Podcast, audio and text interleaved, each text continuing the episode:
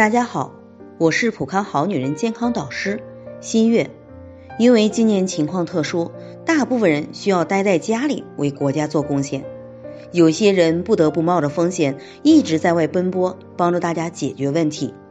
秦女士就是这样，她是社区服务中心的一名工作人员，从腊月二十九到现在没有休息过一天，先是查访登记，后是帮助居民提供生活物资。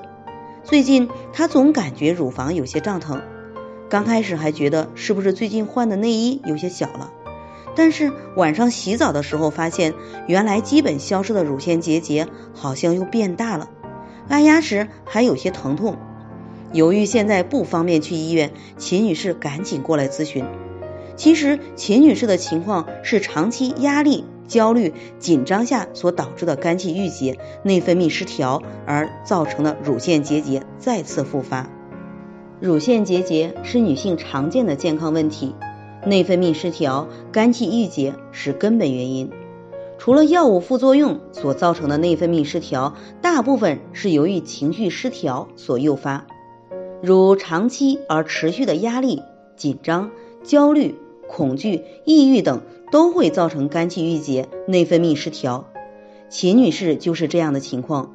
工作期间不只是体力上长时间透支，心理上也承受着巨大的压力，每天处于焦虑、恐惧、不安之中。